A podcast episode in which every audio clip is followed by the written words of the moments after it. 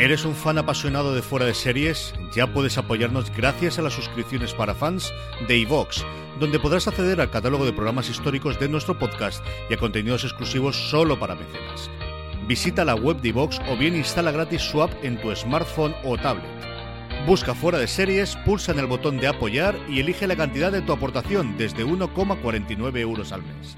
Todos nuestros mecenas ya pueden disfrutar de la primera temporada completa de Fuera de Series, un material único que no encontrarás en ningún otro sitio. Y cada viernes, dos nuevos episodios del catálogo histórico del programa. Conviértete en mecenas de Fuera de Series y disfruta de contenido exclusivo con la suscripción para fans de iVox.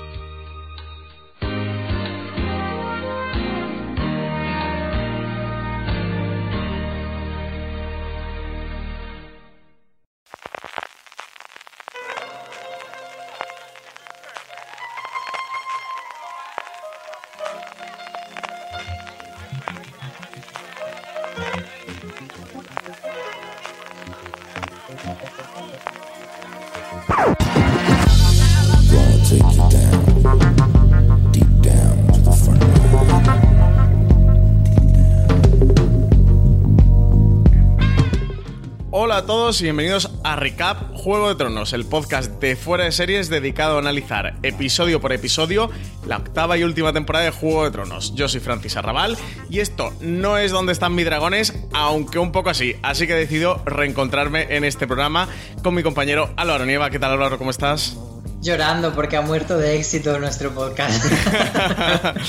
ha muerto de éxito, como murieron muchos en Poniente. Bueno, esta semana está con nosotros alguien que conoce Poniente tan bien como Santarli, pero que a Daenerys la cae un poquito mejor, o al menos eso creo yo, ¿no, Marina Such? Eh, sí, un, un poquito mejor, sí. ¿Qué tal? ¿Cómo estáis? Pues nada, aquí eh, ya eso hemos sacado de dónde está mi dragón, eh, Álvaro, nos da penita, pero, pero nada, volvemos con los recaps de Juego de Tronos todas las semanas, todos los martes, eh, este programa disponible. Lo que dure la temporada, Lo vamos que dura a la temporada. Nos quedan seis programas de recap y ya haremos alguna cosita. Un ¿Dónde están mis dragones? Caso cerrado, alguna cosita así haremos. Bueno, vamos al lío, que tenemos muchas cositas que comentar. Eh, tenemos tantas cosas que comentar como que han cambiado la cabecera, Marina. Hasta no han cambiado la cabecera, madre mía.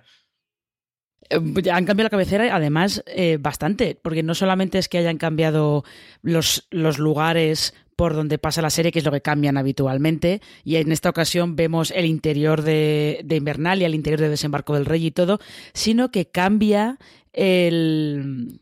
Ahora se me olvida cómo se llama. Cambia el, El astrolabio. instrumento, el astrolabio, gracias.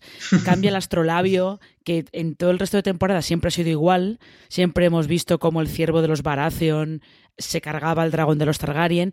Y aquí lo que vemos es diferente, porque vemos a eh, vemos primero el dragón del Rey de la Noche destruyendo el muro y luego vemos lo que parece que son cuatro dragones y lo que parece el cometa de Azor Ahai, o sea que esto es bastante bastante curioso, esto da para especular mucho.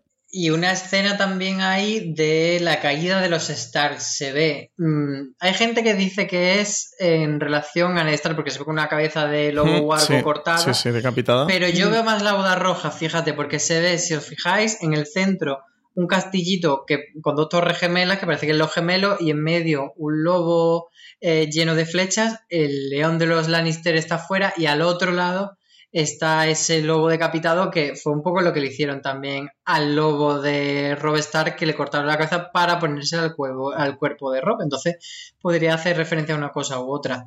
Sí, pues nueva Mm. cabecera, eh, trufada de guiños y de referencias, nuevas animaciones. Tenemos animación en la cabecera del trono de hierro, en esa parte por, por desembarco del rey que hay. Y bueno, da mucho que hablar, pero también tenemos que hablar mucho de este episodio, este episodio que arranca en Invernalia, que arranca con un niño corriendo y trepando a un árbol. Guiño a ese episodio piloto de Juego de Tronos, al primer episodio de la primera temporada de la serie. Este episodio, este primer episodio de la octava temporada, tiene un montón de guiños, un montón de referencias a ese mm, episodio piloto. Una escena en la que vemos a los dragones y a, eh, las tropas de los Inmaculados llegar por fin a Invernalia, con Jon y Daenerys a caballo, con un Arya que ve con cara de asombro de cómo están llegando estas tropas, que sonríe al ver de nuevo a su hermano Jon, al que hacía muchos años y muchas cosas que han pasado desde que no lo veía, que ve al perro que ve a Gendry y le sale esa eh, sonrisita, que tenemos ese diálogo al más puro estilo Tyrion y Varys, el primer diálogo de, de este episodio que desde luego eh, no defrauda, y eso, aparecen los dragones por Invernalia, la gente entra en pánico absoluto. Aria, como no podía ser de otra manera, se queda fascinada y sonríe y le sobrevuela a Sansa. Y eso, y como no podía ser de otra manera, pues pone cara seria, eh, pero contundente. Pero bueno, vamos al primer reencuentro de este episodio. Episodio de reencuentros. Eh, ha habido un montón de reencuentros de personajes que se han ido separando y que han aprovechado este, este primer episodio de la octava temporada, este primer episodio del final o este principio del final de la serie para llevar a cabo todos esos reencuentros. Se lo han quitado casi todos de medio. Marina, han aprovechado, han rejunto todos los personajes y de aquí a construir lo que va a ser el final de la serie. El primer reencuentro que tenemos es de Bran y John, un John que, que se descabalga del caballo y sale corriendo hacia Bran y, y, lo abraza. Y bueno, como no puede ser de otra manera, como ya Bran nos empieza a tener acostumbrado, pues le suelta un... un eh, le dice John lo de eres un hombre y le dice Bran, más o menos, de bueno, tampoco soy tan hombre, estoy, soy ya medio cuervo de tres ojos, Marina. Bran y, y, esa, esa habilidad que tiene para decir siempre lo. para hacer que todo el mundo se sienta incómodo a su alrededor, directamente. Eh, sí, no es un capítulo con muchos reencuentros, eh, también porque probablemente sea el único capítulo más o menos tranquilo o relajado que, que, van a tener todos estos personajes antes de que, de que el Rey de la Noche se ponga a las puertas de Invernalia.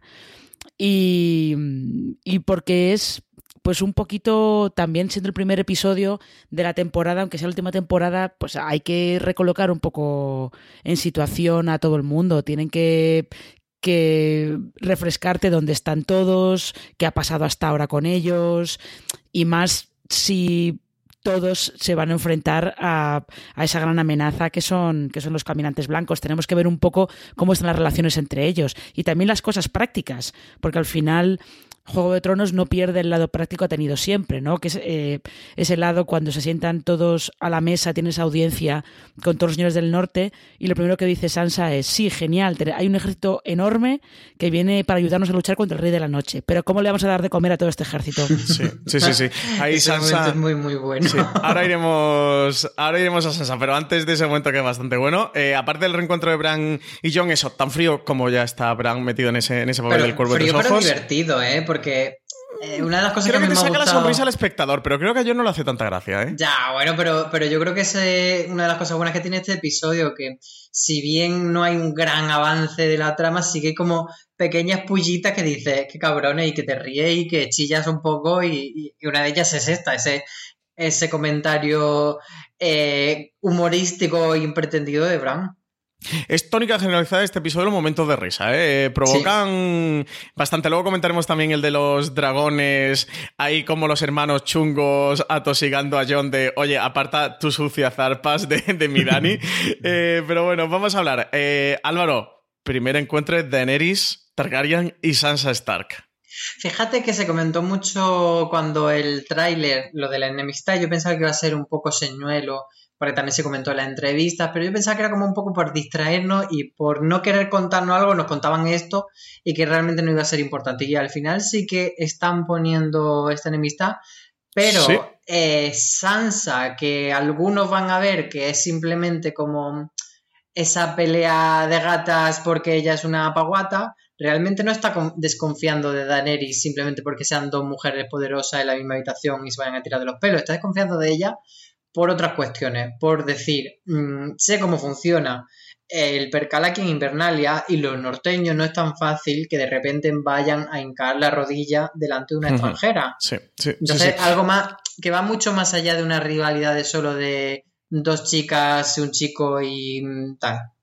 No me se parece trata- interesante por ahí y me parece que John está gilipollas en este episodio, lo voy a decir ya, que quede Es claro. muy obtuso. Es muy ver, obtuso, John. a ver, relajaos Pero es con que- John, que ya que llegaremos a John, que sois no, unos haters de millón.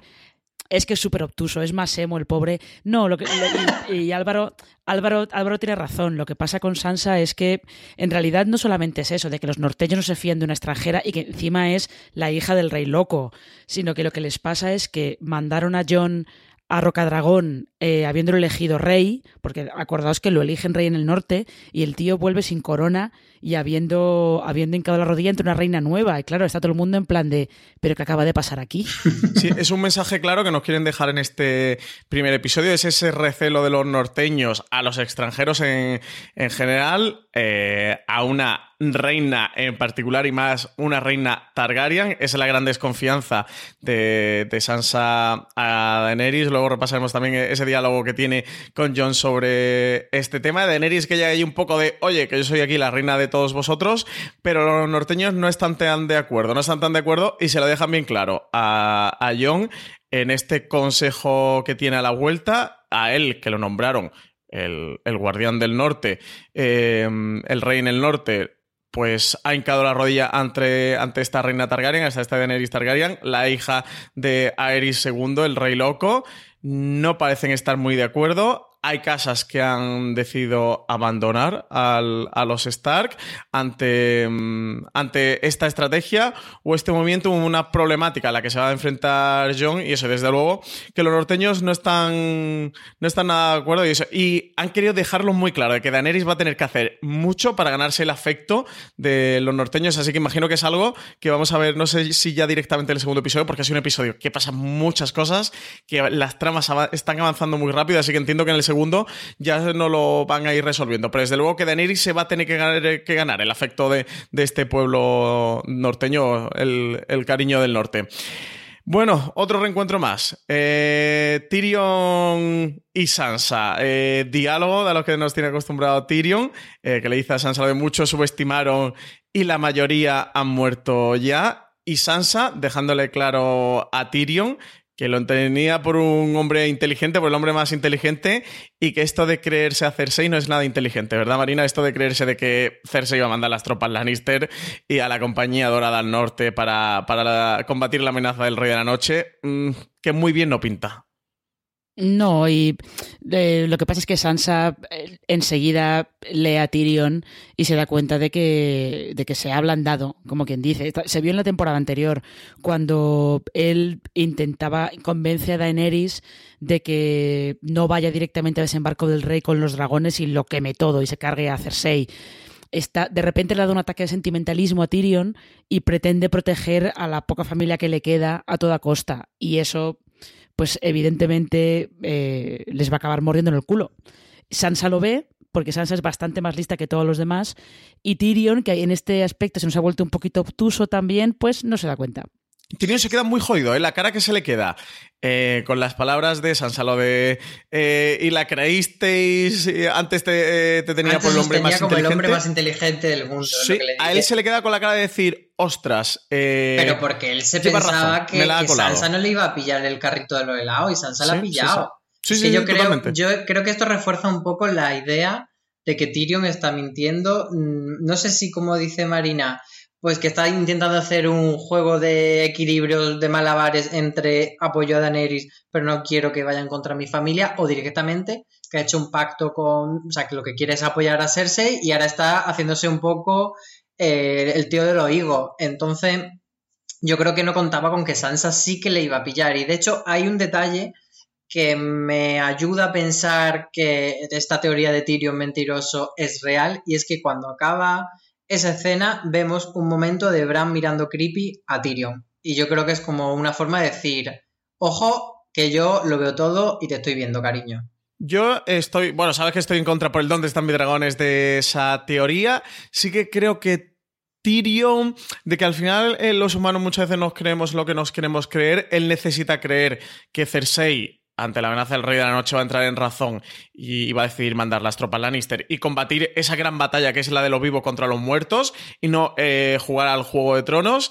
Y quería creer eso, mmm, quería Pero Tyrion, confiar ¿cómo en esa versión. eso? Yo Tyrion creo que cae, que- porque No, además la cara de Tyrion no es, es que- de, ostras, eh, llevas toda la razón, ¿cómo mm, he caído yo aquí? Siendo yo. Pero es que ¿Cómo se- la ha Sí, es pegado? que Tyrion, No es pero tan es que tonto. Tyrion sabe, es que Tyrion sabe perfectamente que lo que está haciendo es una tontería y sabe perfectamente que fiarse de su hermana eh, no es inteligente, pero es su hermana, o sea, de repente no quiere que, que su hermana, por mucho que lo deteste y por mucho que quiera asesinarlo, no quiere perderla. Yo creo que piensa, contra todo pronóstico, piensa que todavía puede, que hay como alguna posibilidad de redención. Y él sabe perfectamente que es idiota. Esto lo hemos hecho, todo el mundo lo hemos hecho con gente a la que queremos o gente cercana que sabemos perfectamente que somos idiotas por apoyarlos, pero ahí estamos incondicionalmente y es un poco lo que le está pasando a Tyrion. Sí. Yo sí que creo que es que él se ha dado cuenta por, la- por eso, por el gesto que pone, eh, que se ha equivocado y que hará algo por rectificar. Yo, Álvaro, tú sabes que yo no te apoyo en esta teoría, ¿eh? Tyrion... Pues ya lo verás. Ya te defraudará este. Ya lo veremos eh, en dónde está mi dragón en caso cerrado, sí, sí o sí no. bueno, otro reencuentro. John y Arya. Recordemos que Arya Stark en la séptima temporada, cuando llega Invernalia, John se había ido a Rocadragón a conseguir el apoyo de Daenerys Targaryen para esta gran batalla entre los vivos y los muertos, esta batalla contra el Rey de la Noche. Eh, diálogo tenso, ¿no? Álvaro de John con Arya, en el que John cree que es eh, esa Arya cuando eran pequeños, que se apoyaban incondicionalmente, pero ve que está apoyando a Sansa y lo nota un, un poquito en detrimento suyo, ¿no? De, de estás, mm, eh, si estás más a favor de Sansa o si estás a favor de Sansa, te estás poniendo un poquito en contra mía. Ese diálogo de John que le dice lo de Sansa se cree que es más lista eh, que nadie y Arya le espeta lo de es la persona más lista eh, que conozco. Es Uf, que John ha sido aquí un Es poco. que John es tonto. A ver, deja de insultar a John Nieve tonto. en este podcast, por favor, os lo No, pido. porque lo que, hace- lo que hace John en este diálogo es subestimar primero a Arya, que cuando le dice eso de, ah, pero has usado aguja, es como, mira, mm, la ha Sí, usado una o dos y mucho veces le mejor que tú, una o dos veces. Que a ti te han tenido que salvar el culo en todas las batallas en las que te has metido, guapo. Y ella, mm, vamos. Y luego subestima a Sansa por eso, porque él está con, con la cosa de, ah, es que Sansa se cree muy lista. A ver, Sansa está un poco flipada, Álvaro. Ahora, No. a- ahora hablaremos No, de lo que Sansa. pasa No. es que a ti te sale, Está pues eso, flipada. defender a John Nieve por lo que tú le defiendes, pero no. Está un poquito flipada, Sansa. Está No, un poquito no, no, flipada. no. Y tenso, y no es un, y yo creo que no es un diálogo tenso, ¿eh? En absoluto. Uf, el Eh, momento que no, yo Sansa no- que veo le dice recuerda No. mm, quiénes son los tuyos, recuerda que eres un Stark. Que además, un guiño fantástico para que después nos cuenten que, que bueno, no- nos remarquen, o mejor dicho, John se entere, porque nosotros espectadores ya lo sabíamos, que, que John es mitad Targaryen. Lo de el diálogo de Arya es decir, recuerda si que eres lo de los sabe Stark. Arya. Eh, No. Uf, uf, no, yo apostaría porque porque es no, que, ¿eh? fíjate, él, él dice, eh, yo también soy de la familia. Y ella le dice, nunca olvides eso. Y le da un abrazo. Entonces, a mí me da la sensación de que Arya y Sansa han hablado con Robot Stark, o sea, con Mm, Bran, No, y que sí con lo saben. robot. Yo creo que Con no, Robo ¿eh? Stark. Yo creo que se lo dice, se lo dice, se lo dice más por eh, la cuestión esa de haber jurado lealtad a Daenerys. Sí, y yo También también. puede ser. por la po- por la posibilidad de que de que John olvide un poco que que que olvide un poco esa máxima que tenía Ned Stark de que el lobo solitario muere y la manada sobrevive Sí, sí, sí. y que por jurar lealtad a Daenerys olvide un poco que, que todavía tiene eh, hermanos y que tiene todavía familia. Por eso te digo yo que a mí no me parece tenso. Es un reencuentro un poco. Al principio es un poco raro porque ellos llevan muchísimo tiempo sin verse, pero luego enseguida están eh, tan normales. Y lo único que demuestra eso es que John es de verdad es muy obtuso. O sea, a él se le mete una idea en la cabeza y es como visión túnel. No ve nada más que la idea que se le ha metido en la cabeza. Y sin embargo, Sansa tiene la capacidad de ver la de the bigger picture, como dicen los ingleses. Tiene capacidad de ver el panorama completo, que es una cosa que John no tiene la capacidad de hacer. Y es una capacidad que Daenerys tiene cuando le recuerdan que la tiene, porque también es muy cabezona ella. Pero siempre hay gente que le dice, no, pero date cuenta que esto puede ser tal, y ella puede salirse de eso. John es incapaz de hacerlo, es muy cabezón. Yo creo es que muy cabezón. Es que ese momento en el que yo le dice a Arya, ah, que ahora defiendes a Sansa, es como, mira, cállate, pavo, de verdad. No se entera, no se entera de nada, John. No se Yo el entera punto de nada. de, de Arya de decirle recuerda eh, quién es tu familia, recuerda que eres Stark, eh, aparte de como un guiño interno a que, a que luego John se va a enterar que, que es Aegon Targaryen, que, que es un Targaryen, y lo que eso pueda suponer de cara al segundo o tercer episodio, eh, sobre todo creo que es por el punto de que Arya ha visto que John y Daenerys están juntos, lo que luego vamos a comentar con Sansa, y es como un poco, oye, que te habrás enamorado de esta mujer, que muy bien que combatáis juntos, que seáis los generales, los comandantes eh, de la humanidad de Poniente contra el Rey de la Noche, contra los muertos. Pero no te olvides eh, quién es tu familia, no te olvides de dónde perteneces y escúchanos y, y está un poco nosotros. Pero bueno, en el, yo creo en el segundo recap vamos a hablar, vamos a ir hablando bastante de esto. Vámonos, eh, cogemos a Drogon y nos vamos para Desembarco del Rey. Eh, tenemos por aquí a Kaibun en esta primera escena que va a contarle a Cersei que los muertos han cruzado el muro y Cersei responde Álvaro Good. Good. Muy como, bien. eh, eh, le ha faltado fantástico. hacer como así, como con la mano y un, Ah, y un eh, clic. ahí es donde Otra- yo quería estar. Ya, otra, otra que, que tampoco se entera de nada. Otra que tampoco se entera de nada. Bueno, aquí bueno, no se entera. Yo Mm. tengo, tengo yo tengo una teoría sobre Cersei de sí que se entera, pero no puede dar marcha atrás ya. Hmm. Claro, y yo creo que ella, a ver, yo entiendo su estrategia, es como, primero, que se maten ellos, hagan de barrera de contención Jon Aerys, y si matan a, los caminantes ellos, pues bien, y vendrán más debilitados, y si no los matan, pues que avancen hacia abajo los caminantes y ya me lo cargo yo. Pero ¿para qué me voy yo a subir hasta el norte? Para quedarme ahí muerta de frío y estar ahí a pique de que me maten a mí también. Aquí eh, vemos justo después cómo eh, la compañía dorada está llegando a desembarco del rey, traída por Euron en esas naves, en esos barcos Greyjoy. Desde esos, eh, diálogo también que tenemos a Euron junto a Yara. Este Yara de elegiste el bando perdedor y Euron que le dice, pues me llevaré a las tropas a las Islas de Hierro. Marina, tengo una teoría y es que Euron va a traicionar a Cersei, ¿eh? Vamos a ver, es que Euron se mueve pues, solamente por el beneficio propio. En el momento en el que vea que estar al lado de Cersei no le, no le, no le reporta ningún beneficio, se va a pirar, evidentemente. Álvaro, ¿tú crees que la va a traicionar? Porque yo, esto de que Yara le diga elegiste el bando perdedor y él le responda, pues me llevaré, me llevaré a las tropas a las Islas del Hierro. Sí que le, le añade un no sin antes follármelo o algo así, le dice. Claro, Eh, pero yo creo que ahí está el kit de la cuestión. Cuando él dice, mm, antes de, de irme me voy a follar a la reina, deja muy claro quién es Euron Greyjoy. Para mí es una persona que, como le dice también Daenerys, es muy arrogante, muy fanfarrón y que eh, se deja llevar mucho por las bajas pasiones. Y entonces él está ahí como en un juego todo el rato. Y él lo que... Entonces no creo que él tenga la capacidad analítica de decir, eh, me voy a ir a la isla del hierro a vivir yo solo porque aquí me puede matar, sino lo que él va a estar intentando ahí jugar a, a- pues al juego de tronos, a ver si me ligo a la reina, no solo si me la follo, sino si también consigo estar en el trono con ella. Entonces, yo creo que al final él no va a ser capaz de ver el momento de decir, uy, me tengo que ir antes de que me maten, porque lo que va a ser estar intentando conseguir más, más y más, y creo que Cersei va a saber tenerlo pillado para darle un poco, pero que él necesite más. O sea, crees que se va a quemar, ¿no? Que, que no va a saber anticiparlo. BAM va a ser daño colateral segurísimo. Si no le mata a Cersei, le mata él, él- él- él defendiendo a Cersei. Le mata a los enemigos, vaya. Es que tiene, tiene eh, toda la trama de Euron, la compañía dorada y todo, tiene escrito, por lo menos me parece que tiene escrito por todas partes, en letras tan grandes, un esto es un McGuffin, no un McGuffin, sino en plan de esto es un es una distracción, esto en realidad no tiene ninguna, ningún interés ni ninguna importancia. O sea, o la compañía dorada de- deserta, o se los cargan a todos en plan de en el segundo episodio. Acordaos también como cuando eh, Daenerys tenía aquella flota enorme con Yara y todo, y Euron llega y en medio capítulo se había cargado la flota entera. Pues me da que les va a pasar Sí, lo sí. mismo a estos.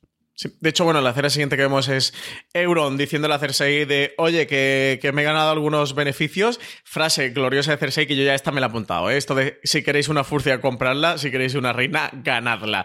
Esta pasa al panteón de, de- de epitafios de, de Cersei Lannister. Eh, finalmente, Cersei y Cede se van a la cama con malas caritas de la montaña. Le pone unos ojitos un poco regulares y eso que él no los tiene demasiado buenos. Y escena en la que Euron le toca la barriga a Cersei, le dice que le pondrá un príncipe en esa barriga, que se marcha de la habitación y que a Cersei se le salta las lágrimas en una escena que fue la que nos incluyeron en el tráiler, Álvaro, una escena que dio mucho que hablar, que estuvimos hablando, eh, bueno, tú y yo estuvimos por, ese- por Slack un rato y un rato y Y un rato hablando. en, en el podcast donde está mi dragones, Y el podcast estuvimos también. sobreanalizando esta escena, precisamente en el podcast de Cersei, que estaba también Marina. Yo creo que podríamos escucharla, ¿no? Cierto, Francis? Eh, pues nada, pues le, le decimos aquí, María Santonja, eh, ponnos este, este corte, pónolos. Bueno, pues hay una escena en la que ella está bebiendo vino y claro, si estás embarazada se supone que no puedes beber vino. Y está como triste, como llorando y está en pijama. Que eso también, También es te como. digo, esto es Entonces, medieval. sí, pero, No pero, pero una de las teorías del fandom es que esas lágrimas no son realmente porque Jamie la haya dejado, sino porque ha perdido el hijo. No sé qué os parece esta teoría. Yo creo que es que Jamie la ha dejado. De hecho, fijaros que, que en ese montaje, justo las escenas de antes y después, son de Jamie yendo hacia el muro, de Jamie luchando en el muro. Yo creo que son lo- las lágrimas son de que le comunican la, la traición. Pero de lo Jamie, del de que vino- Jamie finalmente la ha abandonado. Lo del vino a mí se me hace pensar que, que ha perdido el hijo. Porque si no, no A estaría bebiendo vino. Álvaro, en 1999. A ver, otra cosa Las es- mujeres embarazadas siguen bebiendo mucho vino. Mm, no sé yo. Otra cosa es si fuese jamón de jabugo. Pues dice, bueno, las mujeres de esa época no. Pero el vino sí me parece. Pero ahora, ahora puedo dar yo una, una teoría diferente. Venga. Que no tiene nada que ver con la pérdida La del hijo. necesitamos. Es que eh, la sensación que me, da a mí- que me daba a mí esa, esa escena del tráiler es, a mí lo que me recordaba es justo a la batalla de Aguas Negras, cuando parece que Stannis va a entrar en la ciudad y que todo está perdido y que va a entrar en la Fortaleza Roja, donde solamente quedan las mujeres y los hijos de... de mm, los hijos pequeños, solamente está Tommen, Sí, los sí. hijos pequeños Sí de que está Cersei. Cersei con Tommen en Y brazos. Cersei no para de beber vino y no para de beber vino y es- está con Tommen en brazos con una copa de vino y está dispuesta a suicidarse. Entonces no sé por qué la escena esa lo que me recordó es eso. Da la sensación de que es el momento en el que Cersei con el vino está así como con los ojos llenos de lágrimas y tal, pero como que está un poco con la cosa de... eh, a, De mí aquí no se ha me van a- acabado todo, ¿no? a mí no me van a pillar viva. Bueno, pues ya hemos. Ya estamos de vuelta. Hemos escuchado el corte de lo que dijimos sobre Cersei. ¿Qué? Eh, ¿Os Pensamos que iba a ser como mu- mucho más adelante, como que iba a ser más, más importante. ¿Os Sí, ratificáis? tenemos mucha ¿Rectificáis? ¿Qué decís? Eh, a ver, yo evidentemente no me puedo ratificar porque yo pensaba que eso eh, iba a ser mucho más adelante y que representaba otra cosa completamente distinta, con lo cual no tiene queda completamente invalidado lo que dije en ese podcast. Y, Nada, y nada, nada, que que no se las embarazadas ¿eh? pueden, pueden tomar eh, jamón, pueden tomar vino, no pasa nada. pues Vino, porque ella no, hace, ella, ella no hace más no hace más que beber vino, ¿eh? O sea, lo cual a mí me hace pensar que eh, la teoría esa de que ella está embarazada, que yo no me la he creído nunca. Mm, Yo sí- no yo sí tiene- pienso que está embarazada más no sé. porque Yo además- también. Volviendo ya al episodio, cuando le dice pondré a un príncipe en tu barriga, la tristeza que a ella le invade, precisamente yo creo que es eso, que el saber que no me vas a poner tú un príncipe en la barriga porque ya me lo ha puesto mi hermano y mi hermano se ha ido al Sí. frente. Sí, Y ese sí, es sí. el dolor que yo tengo. Yo voy por ahí. El saltarle las lágrimas es eso, es ese recuerdo, ¿no? Eh, Que se emociona de, eh, madre mía, eh, la que tengo encima de voy, eso, estoy embarazada de, mi propio hermano. Bueno, mini paréntesis para recordar que eh, Cersei ahora mismo tiene 20.000 soldados de la Compañía Dorada y 2.000 caballos. ¿Los has eh, contado? como- los he contado uno a uno. Están comandados por el capitán Strickland. Nos lo han presentado, le han dado su nombre al capitán. Así que tendremos eh, alguna escena. Que además eh, nos trolearon un poquito con esto, ¿eh? porque estamos haciendo apuestas que si eres Jamie Lannister y tal, porque es así como rubiazo. Ah, pero se no, sabía, se sabía Sí, que era esto estaba claro que no. Estaba claro que no. Pero bueno, aquí Capitán Strickland. Así que este imagino que ya para el segundo episodio o tercero tendrá más relevancia. Pero bueno. eh, mm, siguiente escena. Qyburn va a hablar con Bron para que acepte un encargo de Cersei. Eh, le ofrece varios cofres de oro, Marina, por matar a sus dos hermanos si no mueren a manos de los muertos en el norte. Eh, le entrega una ballesta, frase también memorable de Qyburn, que le dice, Cersei tiene un agudo sentido de la justicia poética, le da una ballesta, Sí. arma con la que Tyrion mató a Tywin Lannister, a su padre.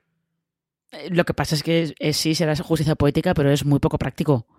Porque si Sí. Bron pretende matar a, a estos dos, Sin ballesta, ballesta, está más Eh, complicado, sí. es que es una ballesta gigantesca. O sea, ¿dónde va a esconder eso? Es muy poco práctico. ya, bueno, eh, Cersei no, no fue capaz de matarlos en su momento y eh, ahora, como es así, pues eh, decide que se los cargue Bron. También es un, poco, es un poco la cosa de, bueno, como lo va a hacer allí lejos y yo no lo voy a ver, pues eh, así está hecho y ya está. Y yo no tengo por qué sufrirlo. No sé, es que es, eh, realmente esta, es que esta escena tampoco aporta gran cosa. O sea, más allá de que hacen una pequeña broma con el cameo de Ed Sheeran, cuando dicen que están las tres prostitutas diciendo que los soldados Lannister eh, que ellas conocían, que uno pelirrojo que se llamaba Eddie volvió con la cara quemada. Ah, ostras, el que este no lo pillé yo. Qué bueno. Claro, claro. eh, es simplemente, es una escena que simplemente es de preparación de toma, Bron, te vas a ir a cargarte a estos, pero no tiene, no tiene mayor importancia. Fíjate Bueno. que yo sí que le veo una importancia a esta Hombre, escena. acaba de encargar que maten a sus dos hermanos. ¿eh? Claro, o sea, yo Oye, creo que, Ya, que claro, la pero porque es una escena no solo a Tyrion, no te la puedes sino a. Jamie. Claro, que no es la tanto la saltar, importancia de que Bron se los vaya a cargar porque no va a suceder, porque vamos, yo creo que si Jamie o Tyrion mueren en estos últimos episodios va a ser en un momento bastante más importante que vaya Bron de sicario a cargárselo, Pues pero yo creo mala, que es ¿eh? la simplemente la Bron, información que te da como espectador de decir, oye, que Cersei no ha perdonado ni a uno ni a otro, tenlo claro.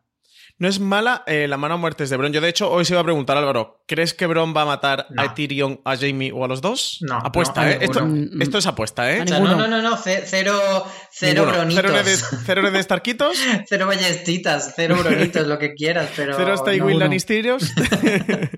eh, Marina, eh, aquí el señor Bron va a matar a, a alguno de sus dos amigos íntimos. No. A ¿No? ninguno. Uf, No. Pues. Por eso, te, por eso te digo que es una, que es una escena que eh, realmente es la excusa para mandar a Bron al norte también. Pero olvidáis que Bron es un mercenario. Mm, O sea, yo, creo que, que es una, que es una escena que solo sirve para establecer el récord emocional de Cersei respecto a su hermano. Pero que no va a tener. Bron esa importancia de matarles, no Mm. creo. Pero sí que nos dice: Cersei quiere cargarse a Jamie. Cersei quiere cargarse a Tyrion. Entonces, eso sí me parece una información importante porque tú puedes dudar si Cersei, cuando la deja tirada a Jamie, está realmente esperando a que. Jamie vuelva, por ejemplo. O si en esa última conversación de Tyrion y Cersei, que no sabemos cómo terminaba, si ella al final acaba pactando algo, perdonando a su hermano, porque mm, recordemos que tuvieron un pequeño acercamiento. Entonces, eso sí que me parece importante. Ahora, lo que vaya a hacer Bron, Hostias, pues no lo tengo yo tan claro como vosotros, ¿eh? Yo creo que no, Eh, ¿eh? Yo creo que no, porque además seguro que cuando Bron llega a Invernalia se encuentra todo el pastel montado y como que no. Que no, vamos, que no. Pues yo, voy a hacer una apuesta. Eh, no voy a mojar por cuál de los dos, pero voy a decir que Bron a uno de los dos sí que se ah, va no, a no, cargar. no, es tienes más, que, decir, tienes que decir cuál, si no, no vale. eh, a Tyrion. Bron consigue matar a Tyrion. Pero tú ahora piensa en la historia de Tyrion, como dice Marina, Big Picture, ¿crees que es potente que vaya Bron y le mate? Le salvó la vida en el Pozo de la Luna, se la va a quitar en Invernalia. Puede ser, pero yo creo que Tyrion merece un final más grande, que Bron no es tan importante y que Bron al final... Que Cersei mate a Tyrion, o sea, no, no sería con, con su mano, pero sí a través de mano Pero y interpuesta. que, es y a que. Bron al final, después de toda la historia que tiene, tanto con Jamie como con Tyrion, que es muy fuerte, que por dinero le mate, es que de verdad que no lo veo. Bueno, le ofreció varios cofres de oro. No, no se le dice dos o varios, pues le dice. no, no, no, eh, pero bueno, es bastante oro. Bron, por- yo creo que por, unas, por una bolsa te hace un buen apaño. Eh, Mm, aquí el caso al que yo me debato con Bron, eh, y, porque al principio cuando, cuando vi el diálogo pensé que, que era pa- para matar a Jamie, a su hermano. Y hablando con María, viendo el episodio, me dice: No, no, no, no, se lo ha ofrecido por los dos. Ha dicho por, Claro. eh, por matar a, a- a sus dos hermanos, no solo Jamie. Yo pensaba, digo, va por Jamie a tope. Aquí el caso es que eh, si hay una manera que pueda matar Cersei, o sea, Cersei no la veo matando a nadie de una manera directa, o sea, con una acción de sus manos.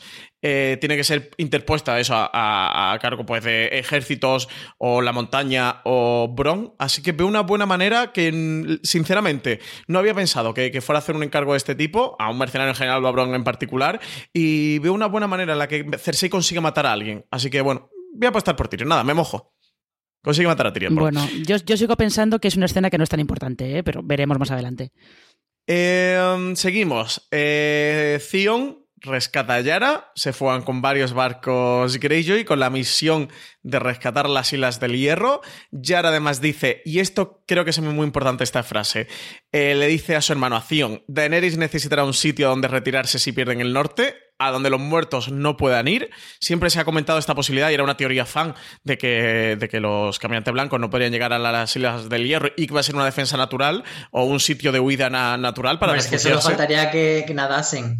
Claro, que convirtieran el mar en hielo, que era como había teorías de no, congelan el mar y pasan. Bueno, no, no, hasta bueno, la isla bueno. del hierro no van a llegar, hasta la isla del hierro. Bueno, Y- a ver, las, las teorías también hay a veces hay que mm, rebajarlas un poquito, ¿eh? Hay que, en fin, van de re- relax, relax y se está yendo un poquito la pinza. Marina, ¿crees que esta frase de Yara está tirada por algo que va a ocurrir durante la temporada?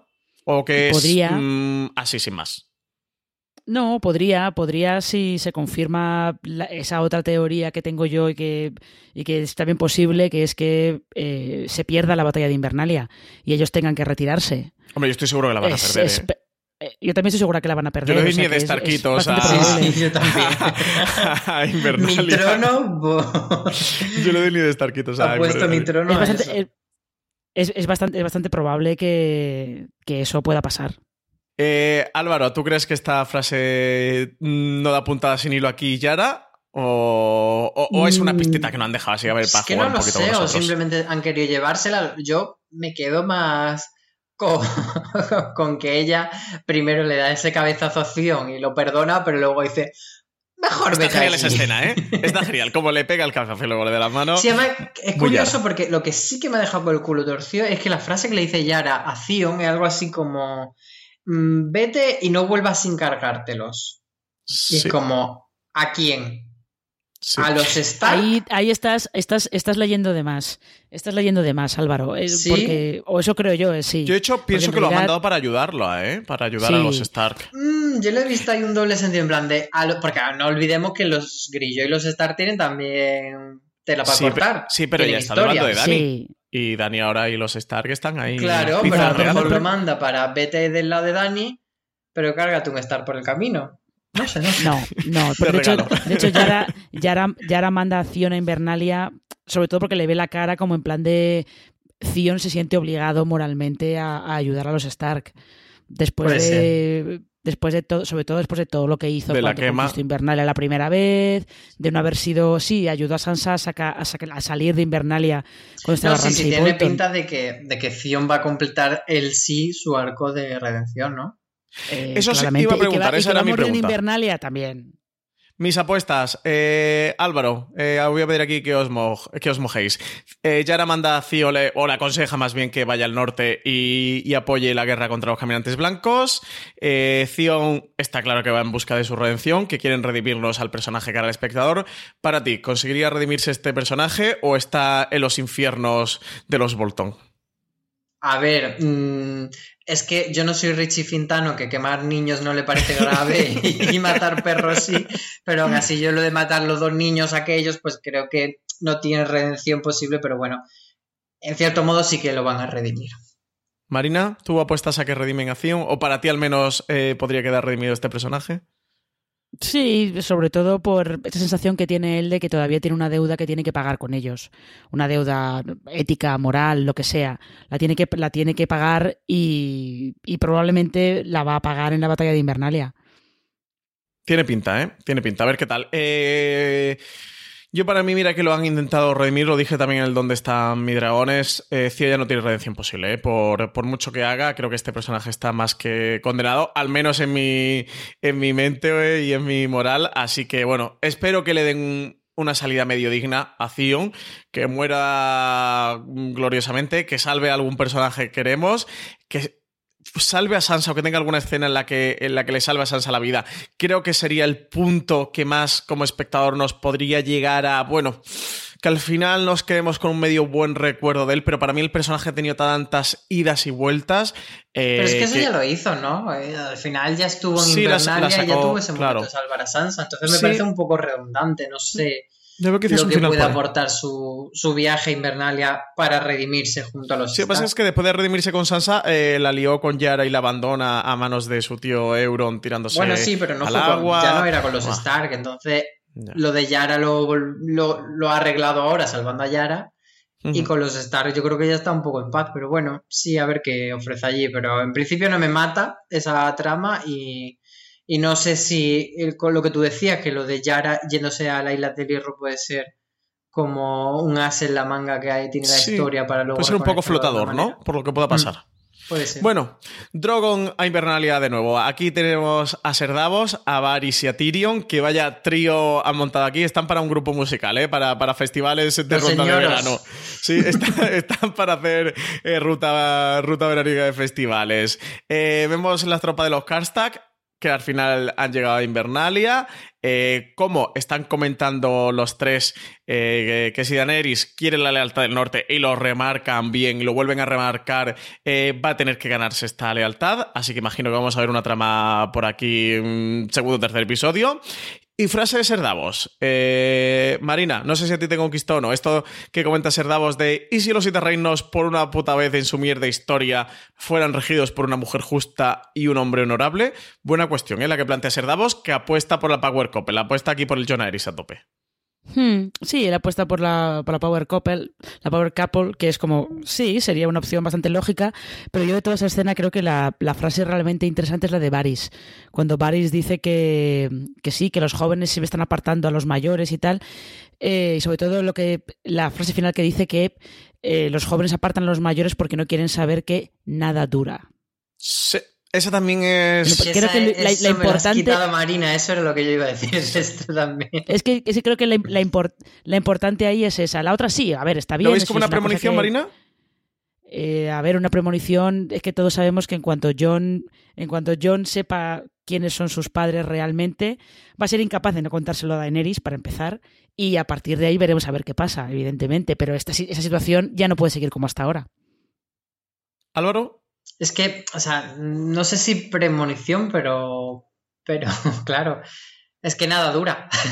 Juego de Tronos. Eh, yo, creo, que- yo creo que sí que es un poco de, de decirnos que por muy felices que se lo prometan, ellos no son conscientes de lo que se les viene encima y, y que John va a morir en los brazos de Daenerys, como ya os he dicho. no creéis nada en el amor, ¿eh? De verdad, de verdad, qué disgusto me dais grabando estos programas con vosotros y, y- y estando tan en contra del amor, ¿eh? Pero si no es en contra del amor, es en contra de, los caminantes mm, que se van a cargar a uno a otro. Pero, eh, pero es que das cuenta que Juego de Tronos como serie tampoco cree en el amor, o sea que...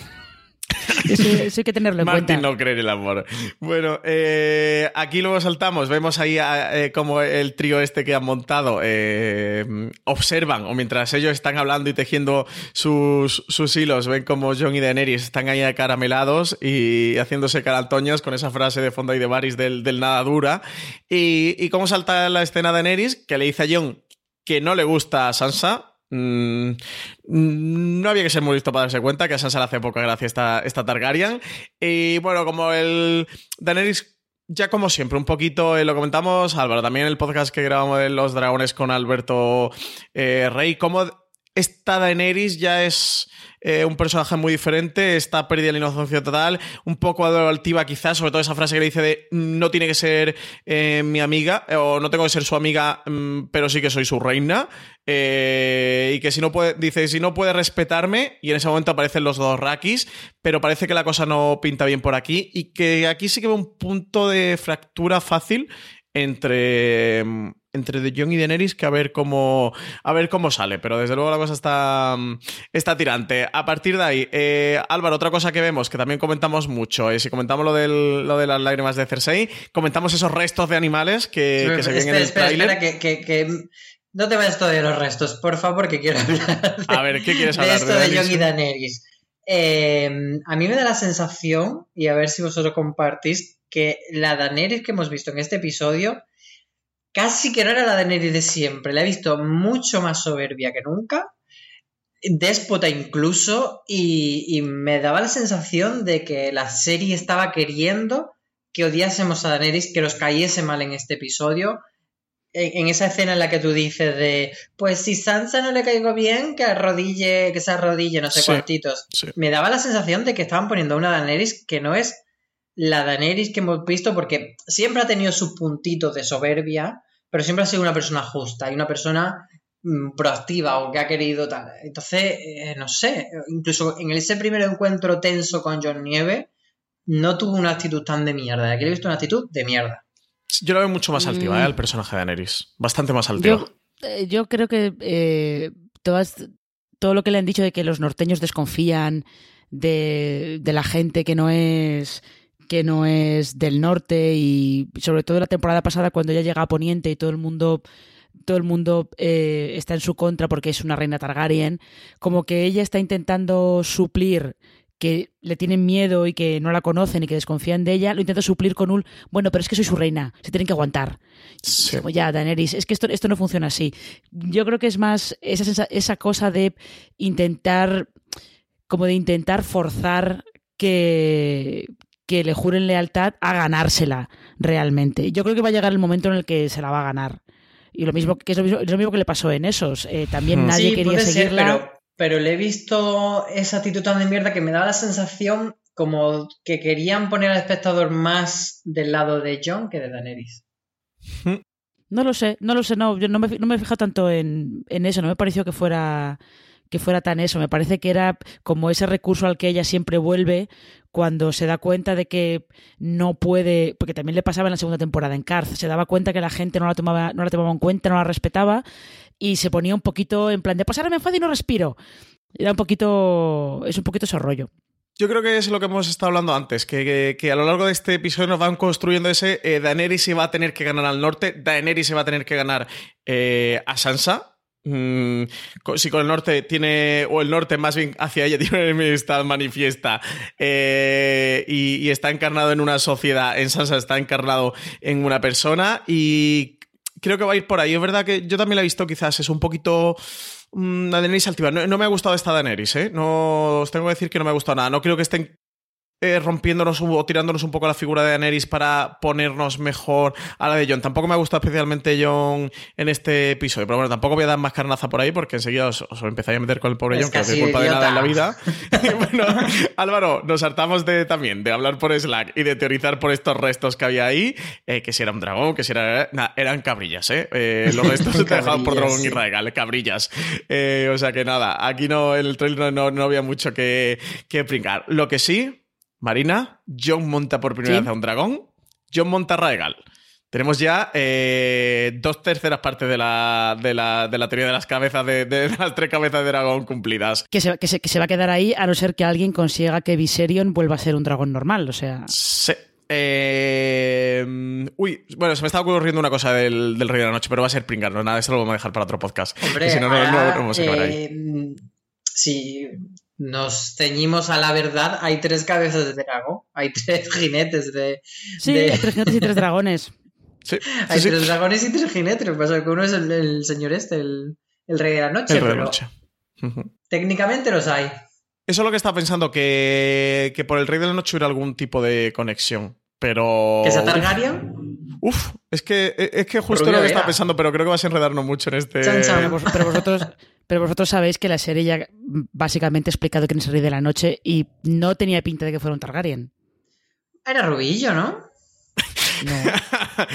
si, si era rubio, cuela como Targaryen. Eh, no lo sé. antes- no lo sé. ¿Y, si- y Antes, si es Bran? antes, se, antes se cumple, no, no empecemos ya otra vez por ahí, que eso no va a ninguna parte, que parece que al final toda la serie transcurre en la mente del perro de perdidos. Eh, no, eh, Ojalá. la sensa- puede ser también la otra, la otra teoría que tienen que tienen algunos fans de que el Rey de la Noche en realidad es un Stark, o era un- fue un Stark en su momento. Eso sí que lo veo más plausible que que sea un Targaryen.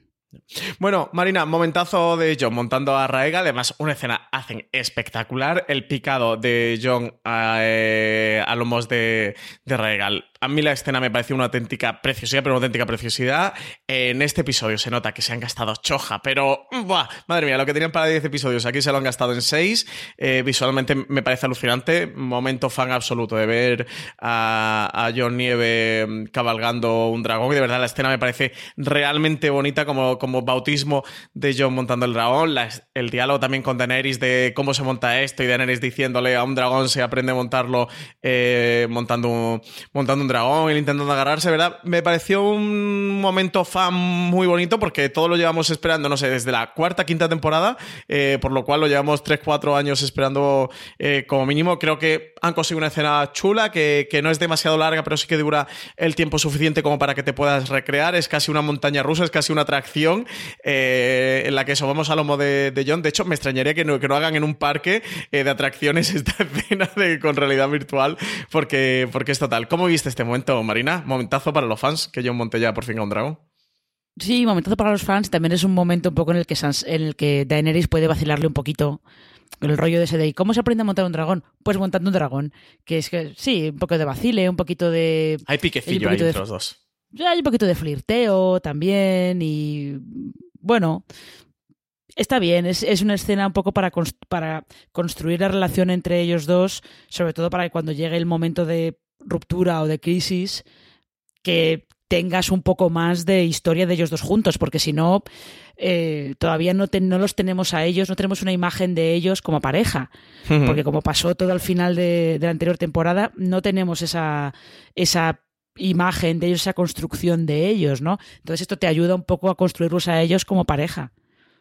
Sí, pero va como totalmente anticlimático porque por un lado tenemos esa llegada de Invernalia cuando en todo el besamanos eh, Bran dice, mira, Caris, lo siento, pero no hay mm, tiempo para esto, que aquí hay cosas más importantes y pasamos directamente pues ya a la sala de al salón este que hay en Invernalia donde se decide todas las cosas importantes, etcétera. Ya pasamos a lo que importa, a la guerra y tal. Y de repente, aquí a contramarcha tenemos esta escena de eh, como dice Marina, recrearnos en esta historia de amor que llega en el momento peor y, y que me parece como que, que eso, que como cariño, no estamos a lo que estamos, estamos a otra cosa. Estamos aquí a matar el rey de la noche, no a que os vayáis a jugar con los dragones. No sé, es el bautismo de, o sea, de John con sí, el sí, yo lo montando un entiendo, dragón. Al pero final es un teníamos que tenerlo. que era como, mira, yo estuve poniendo los ojos en blanco durante toda la escena, la verdad. Sabía que a ti te iba a encantar Francis por otra A mí me parte. encantó, o sea, a topísimo. Aparte, eh, o sea, pensemos en, en grande, eh, pensemos en ese tercer episodio donde ya sabéis que mi apuesta es que va a haber batalla de Invernalia, va- el Rey de la Noche. Yo entiendo que el segundo episodio va a finalizar con esa imagen del, del tráiler donde vemos eh, la espuela del, del caballo del Rey de la Noche plantado frente al- a la fortaleza de Invernalia, que el tercer episodio será esa gran batalla Invernalia, en la que entiendo que veremos a Jon a lomos de un dragón y, y Jon y Daenerys enfrentándose al Rey de la Noche, que va a lomos de otro dragón, por lo cual teníamos que tener este momento, aparte de que sea un momento fan, una escena muy esperada por los fans. O sea, no, no vas a poner a Jon que la primera vez que monta un dragón sea directamente para enfrentarse al Rey de la Noche. Lo tenían que poner No, no, antes. sí está bien, y lo suficientemente bueno, antes, como para que al menos sepan manejar un poquito el, el bichete este que lleva. Me hizo mucha gracia y, y reiterando lo que hemos comentado también antes, del- de lo divertido a veces que es este el guion de este episodio, de cuando yo le dice a Daenerys, pues creo que ahora a partir de ahora me va a costar montarme a un caballo. No, y el Después- momento de antes cuando le dice, bueno, y si sale mal, ¿qué pasa? Y dice, pues mm, algo así como, mm, pues me alegra haberte conocido. Sí, sí, Me sí. alegra sí, haberte sí. conocido. Sí, sí, sí, le dice algo así. Mm. Y, y también el momento de romántico acaramelado aquí entre John y Daenerys con el tonteito este de estamos muy al norte, para una sureña, va a pasar mucho Pues frío, pues sí que los caliéntame. habría matado, por favor. es un poco algo Y el dragón por detrás mirando en plan de no te folles a mi dueña. Pero ese momento me pareció mu- muy divertido. No sé si es necesario, Marina, eh, pero no, divertido sí que es. No lo, no lo es, pero es bueno, pues un chistecillo, eso, eso siempre viene bien. Una Sí. pequeña bromita siempre viene dragón ahí bien. celosetes. Y, tener ahí un, un pequeño momento eh, Han Solo, Princesa Leia, también Sí. en el Imperio contraataca, contraataca con todo aquello del te gustan los, te gustan los, eh, ¿cómo le dice Han? Te gustan los rebeldes. No, me gustan los hombres decentes. Yo soy un hombre decente. Pues bueno, está bien, te quiero decir. Sí, sí. A mí me parece bonita la escena. Yo, Álvaro, eh, se, se le está pudriendo el corazón como al rey de la noche viendo esta serie, pero. bueno, seguimos. Eh, dos reencuentros, no sé qué os parece a vosotros, entre Aria y el perro. Para mí, Álvaro, muy, muy, muy frío este reencuentro y me supo poco. Esta, se intercambian ahí dos frases, un me dejaste moribundo y Aria le respo- responde, pero un antes te robé, no sé. Pero esa frase es maravillosa. Pero te deja un poco Genial, frío. por favor. Ahí es que muy se reina ven y pasan el uno del otro un poco. Eh, Sí, pero en general todos eh, los reencuentros de este episodio son muy cortos para lo que esperamos. O sea, lo mismo que a ti te pasa con este, a mí me pasa con el de Sansa y Tyrion. Eh, son reencuentros que tienen que ser breves porque el tiempo corre y bueno, pues eso, hay esos guiños y te dejan siempre en tensión de, de que no se resuelve totalmente porque la cosa seguirá y probablemente luego más adelante haya conversaciones de todos. Pero bueno, yo lo veo un buen reencuentro. Quizá el que veo más torpe es el de Arya y Henry, que están ahí un poco que no saben cómo tratarse, aunque se abre la puerta a posible shipeo. Hombre, yo ya le tengo puesto nombre. Para mí ya son Eh, Gentraria. pero no sé si sí, tienen pero nombre vamos a oficial, ver, pero yo le he puesto llegáis, Gentraria. llegáis, llegáis tarde. El, el shipeo de Gendry y Arya lleva desde, la- desde la segunda temporada. Sí, sí, Ah, sí, pero sí, bueno, sí, ya, yo no conocía. lo han reavivado con Fuego Valirio Marina. Sí. Sí, sí, sí. Eso Yo es que sí, soy muy poco shipper. sí. Marina, ¿cómo se llamaba este shipeo? ¿Tiene Eh? No lo sé. No sé. No sé si tenía nombre o no tenía nombre, pero Yo que es que le he estaba, puesto estaba. Gentraria. A lo mejor estoy aquí yo como súper mega A mí creativo es y que este muchacho me gustaba para Sansa, ya lo dije. pues Aquí está la. Celestina. La Eh, Celestina. Marina, ¿tú qué tal co- con este reencuentro de Ari y Gendry? Es que me sorprende que digas que, bueno, Arya y Gendry, pues bien, pues simpático. Hace mucho que no se ven y todos sabíamos que a, Gen- que a Arya le molaba a Gendry, porque le molaba, evidentemente, como para no. Entonces, bueno, pues está, está simpático, está bien ver otro lado de Arya que no es el de la asesina letal. Pero me sorprende que te sorprenda que el encuentro de perro- del perro y Arya sea tenso cuando han intentado matarse. No, tenso no. Eh, yo- digo que es muy frío, que... claro. Muy poco diálogo, claro. eh, los personajes intercambian una frase y el perro se va y prácticamente se No, pero Francis ignora. se refiere como más, yo creo, a, a que sea más pasional tanto para bien o para Sí, mal. Claro, claro, O sea, claro. Incluso que No. como enemigos fuesen un poco más a atacarse o a... Lo Sí. que pasa es que yo creo que Arya eh, a, a lo largo de toda la serie ha tolerado mucho al perro, a pesar de que lo tenía en su lista, y de hecho ya ella procesa ese odio que podría tener o ese momento de uy, cómo tomarme esto en, en el reencuentro, lo procesa cuando lo ve a caballo llegar junto con Daenerys y Jon. Entonces yo creo que es como un poco, vale, este tío está del lado de, como que ya asume que está del lado de Jon y Daenerys y por tanto del suyo. Entonces, por eso yo creo que no eh, se queda más que en ese chascarrillo de te robé antes de dejarte moribundo. Yo aquí sí que Claro. tenía la sensación viendo este episodio que si la séptima temporada volaban, aquí en la octava ya es acojonante. ¿eh? Y en estos dos reencuentros me pasa un poco eso, que eh, no necesito que las escenas sean largas o que se alarguen ni mucho menos, pero sí un poquito, no de recrearte, pero tener cierto espacio para poder re- sí reencontrarte con estos mm, personajes. Para mí un poco breves. Eh, Marina, apuesta esta arma que le ha pedido Aria Gendry que le forje, que arma hecha de vidriagón, entendemos que va a ser importante para matar a alguien importante y si es de vidriagón es del lado de los caminantes blancos. Rey de la Noche o no. Eh, un arma un tanto extraña, parece como una lanza de, de dos puntas, ¿no? Como que se une, pero que se puede separar Sí. para que sean como dos cuchillos o dos dagas independientes. Un arma así un poco extraña. Yo luego he vuelto a ver la escena, a repasarla, para, porque digo, no, no sé bien qué, qué le estaba planteando.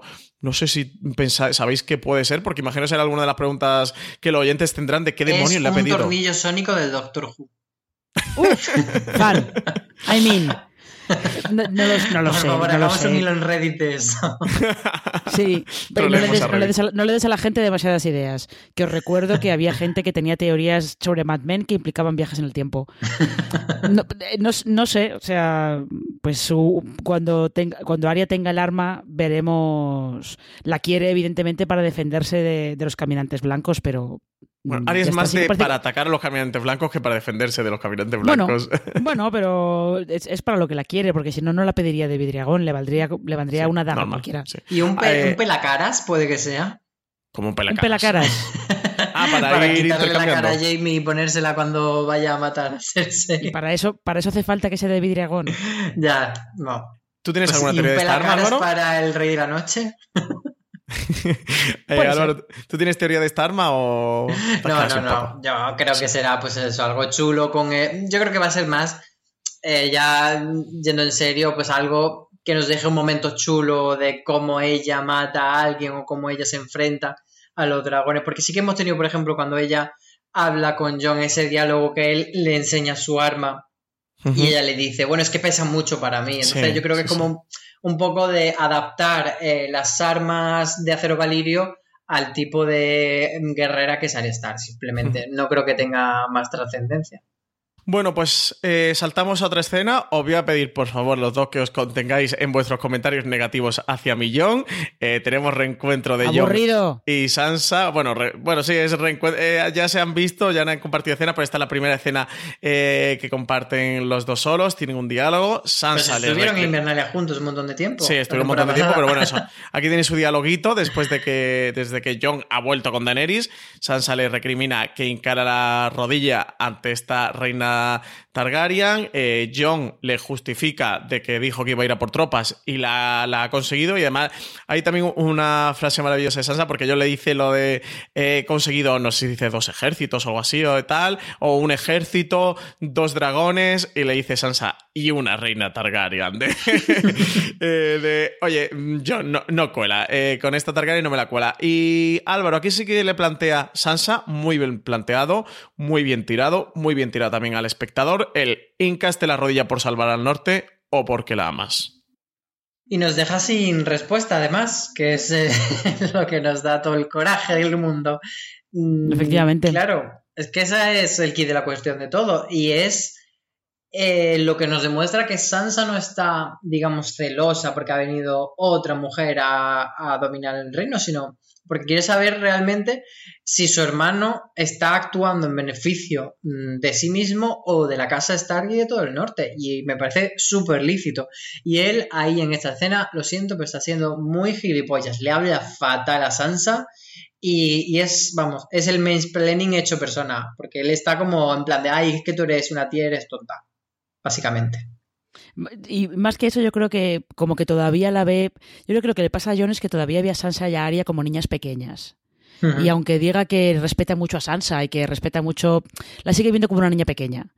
Y sigue sin darse cuenta de que su hermana es mucho más lista y su hermana justo aporta lo que a él le falta, que es darse cuenta, fijarse en el panorama mayor que hay a su alrededor. Entonces, bueno, pues eh, probablemente la pregunta esa que le hace Sansa de hincaste la rodilla por salvar al norte o porque estás enamorado de ella sea algo que a lo mejor también se está preguntando John. Puede ser. Oh, Sí, es quizá, quizá el hecho de que no responda es precisamente por eso, porque ni siquiera él lo sabe. Sí, ni siquiera él lo sepa, sí. Aquí hay otro guiño gracioso del, del guion que le, que le dice yo lo de ella no es su padre, le dice Sansa, y dice no, es mucho más guapa. Como diciéndole, mira, es lo mismo, es mujer, eh, de- puede estar buenorra, pero es una Está Targaryen. loca como su padre, Claro, pero... es- está loca como Eris, es una Targaryen, no te fíes de ella. De la única diferencia es que ella es mucho más guapa. Eso me hizo gracia. Me parece muy bien planteada la pregunta. Y si os digo la verdad, eh, no es que no me lo hubiera planteado, pero sí que ha hecho que esté en primer lugar en mi lista ahora cuando pienso en los dos. Es complicado este, este punto. Bueno, y eso sigue construyendo pues esta difícil relación que hay ahora mismo entre Daenerys y Sansa. Eh, saltamos precisamente con Daenerys, que, que con Ser Jorah va a ver a Sam, va a ver a Sam para darle las gracias de que salvara a Ser Jorah de, de la Soria Gris. Se reencuentran Sam y Ser Jorah en Invernalia, después eso de que, de que Sam consiguiera salvarle la vida. Sam se va a enterar por un descuido, que además yo no sé vosotros, pero yo estaba viendo la escena y estaba diciendo, por favor, que nos, por favor, por favor, que, que se va a descalabrar la cosa, que, que se va a enterar, pero tened cuidado que "Uy, se descalabra, se descalabra". Venía Eh, yo de jajas pero- y... Sí, justo eso. Ya, y mira, y mira, y mira lo que ha pasado. Pero justo, es que justo esta escena creo que desmonta esa teoría que tenéis vosotros, o esa, esa impresión que os ha dado de que Daenerys está como mucho más soberbia que antes, porque Daenerys no tenía por qué haberle dicho nada a Sam. No tenía por qué haberle dicho que ella mató a su padre y a su hermano. Se lo podía haber ahorrado perfectamente. Sí, y haberse bueno, pero quedado te con, ayuda su, con su a idea. poner a Daenerys en mal lugar. Y, ¿Te a- y a sobre ponerle todo la escena en que serio? después. Sí, porque Eh, además luego eh, esto eh, se refuerza con la escena siguiente de, Sí, si queréis la de unimos, Álvaro. John y, y Sam hablando en la cripta, que John le- o sea, Sam le dice literalmente, tú no habrías hecho eso, tú habrías sido mejor rey. Y, Eh, y ya, tú- claro, porque Sam, Sam está dolido, evidentemente. No, pero yo lo digo, lo digo por la manera en la que Daenerys se lo dice. O sea, Daenerys se lo dice como un poco de, en plan de, mm, no debería porque esto te va a hacer daño y esto te va a poner en mi contra, pero no puedo no contártelo. Ahí creo que Daenerys muestra un sensación- punto... Didi Marina. Esa es la sensación que a mí me dio. Esa sensación que a mí me dio, ¿eh? que no es, no es la cosa soberbia del, no, como no encaron la rodilla, pues los, los, los pasé por la brasa y que les den a los dos. Es más la sensación de, eh, no puedo no contártelo. Tengo que ser justa contigo y decirte que los maté yo.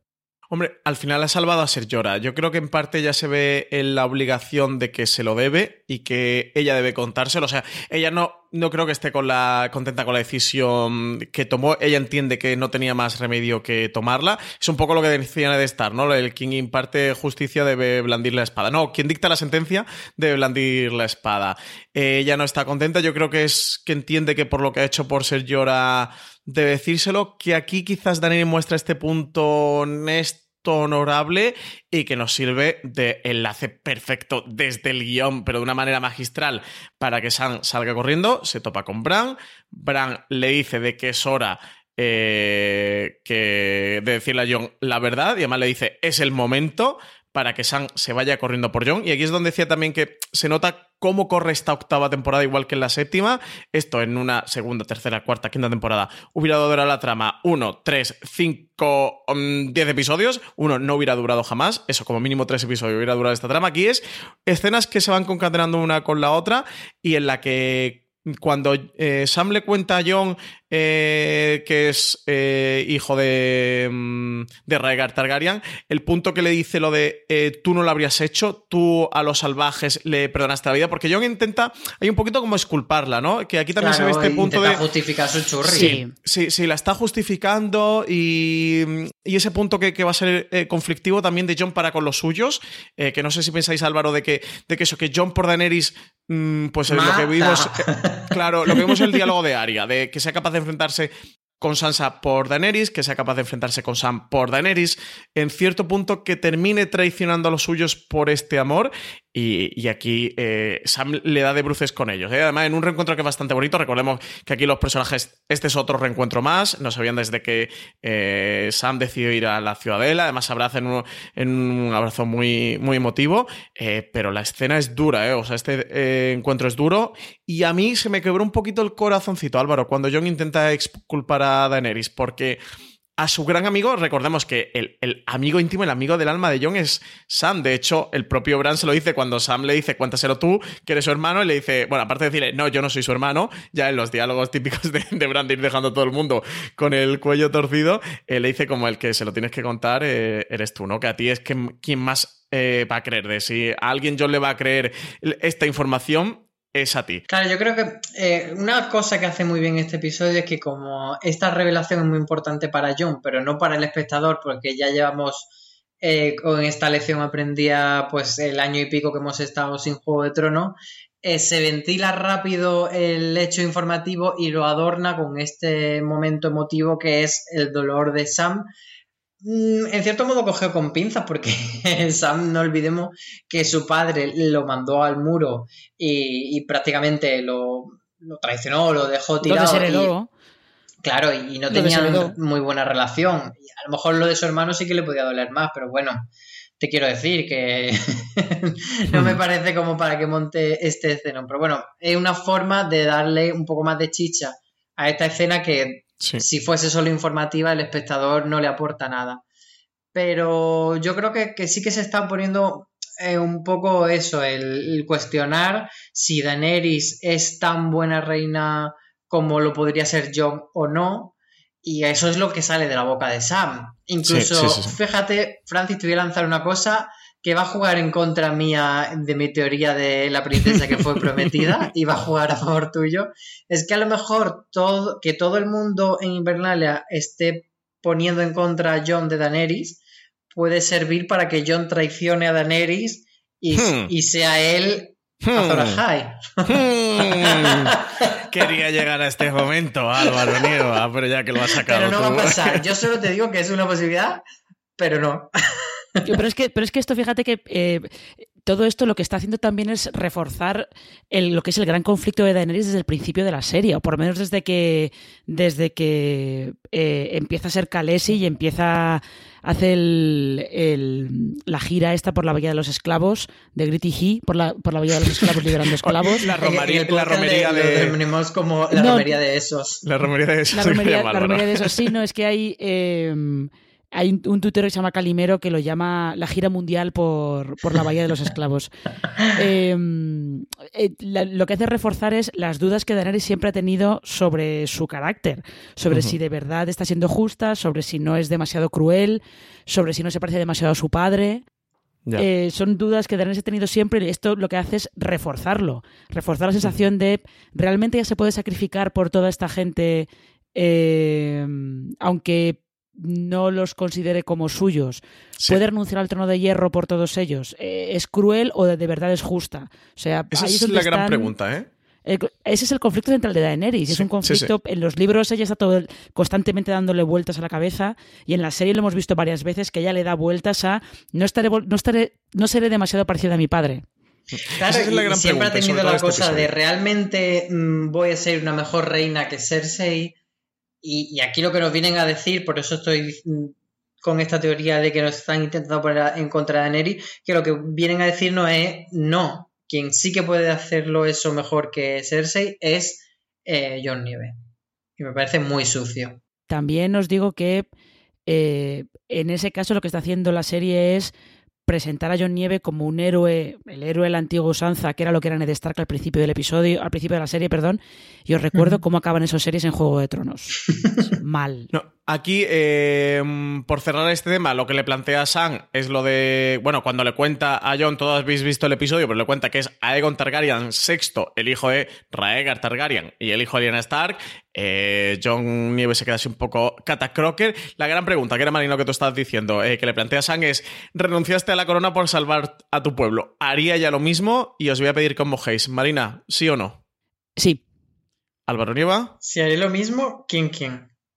Eh, Daenerys. eh, Daenerys. Sí, haría lo mismo que Jon. Por salvar a su pueblo, eh, va a renunciar a la corona. Lo mismo Es que ha hecho eh, a ha ver, es, renunciado es que esto al- es complicado. a ser el rey del norte. Es que es complicado porque te, lo plantea el episodio como que no, pero Daenerys en muchos momentos ha dejado de cumplir su objetivo o ha retrasado su objetivo por ser una gobernante justa. Y eso lo hemos visto en Merín, por ejemplo. Entonces no me parece justo que ahora que te lo planteen como ella es una déspota o ella es, es que solo quiere el poder y que no está a favor de la gente cuando hemos comprobado que es mentira. Entonces me parece injusto que se plantee de esa manera. No creo que vaya por ahí, Álvaro. Creo que lo que está planteando es: ya sabemos que Jon Nieve es capaz de hacer esto. eh, Claro, pero es lo- capaz de hacerlo porque nunca lo ha querido. Escuche No. usted, es que vamos. Sí, sí, no- pero nunca es, lo ha es que, querido. es que de hecho. Es que de hecho date cuenta que el dilema que le presenta Sam a John es como John nunca lo ha querido, con lo cual John Claro, no, tiene, no tiene ningún problema en abandonarlo. claro, Daenerys lo ha ¿cómo no lo va a siempre. abandonar? O sea, que Daenerys, que Daenerys eh, renuncie a eso tiene mucho más mérito que que lo haga John, porque Daenerys es lo que ha querido siempre.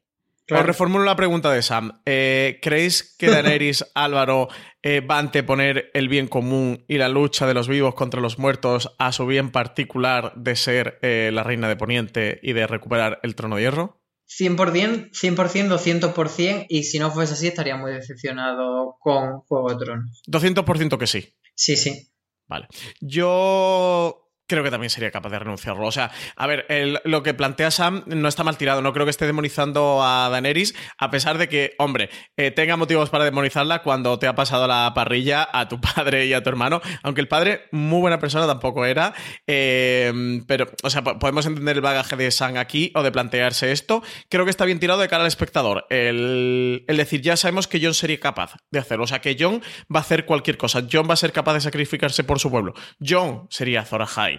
Eh, mm, ¿Sería Daenerys capaz de hacerlo? Porque hasta ahora, eh, y es verdad, Álvaro, ahí tú lo dices, eh, bien, en Merín hemos visto ciertos guiños de que sí, de que ya han te puesto el, el bien, ¿no? No solo en el tema de misa y de liberar a los esclavos y de toda Claro, esta o sea, aventura por la vida de ella, los esclavos, que eh, también.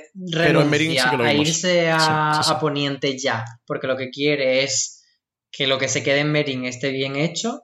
Ahí ya, eso se nos ha que contado, que ella va por el bien común y está interesada realmente en el pueblo y está Pero tiene ese puntito Targaryen. bien. De recuperar el trono y de recuperar el linaje Targaryen. Sí, Yo creo que sí, pero el conflicto interno lo tiene el personaje. Sí, claro. Y a ver, y yo creo que sí que es legítimo que Sam haga esa pregunta porque Sam no la conoce, no sabe cómo es ella. Los espectadores sí, pero los, los personajes que están en Invernalia no. Sí, lo que sabe de ella, pues tampoco demasiado bueno. Bueno, ya por pero ir- lo que sabe. Lo que sabe de ella es- para Claro, él. lo que sabe de ella es, es realmente lo que, evidentemente, lo que pasa con su padre y con su hermano, y lo que saben todos de ella es lo que hizo su padre, no lo que ella ha hecho.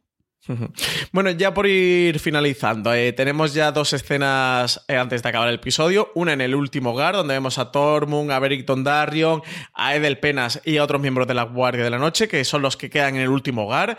Eh, que por ya ha pasado, eh, han pasado los caminantes blancos, ya han pasado los, los otros, por ahí ha pasado ya eh, todo el mundo. Una escena terrorífica en la que nos recuperan al joven Amber, el, el niño este que, que Sansa ha mandado a, a que vaya por las tropas y las traiga, eh, que se ha cruzado el camino con el Rey de la Noche, eh, que lo ha, mm, no sé si llamar, crucificado directamente eh, contra la pared. eh, Ha hecho attack con él. es, es- realmente es terrorífico y con extremidades suyas y de otros seres humanos que se encuentran por ahí, forman una espiral. Eh, quiero co- a- que hablemos un poquito del, del símbolo de, de esta, es- esta forma, eh, este símbolo con, con forma de espiral, que es como ha firmado ahí el, el Rey de la Noche esta obra de arte que ha hecho el pobre joven Amber. Eh, una escena terrorífica, un elemento que mm, no se había introducido en, en Juego de Tronos, que, que no han jugado nunca con el Rey de la Noche desde el punto de vista del terror. Creo que siempre han jugado más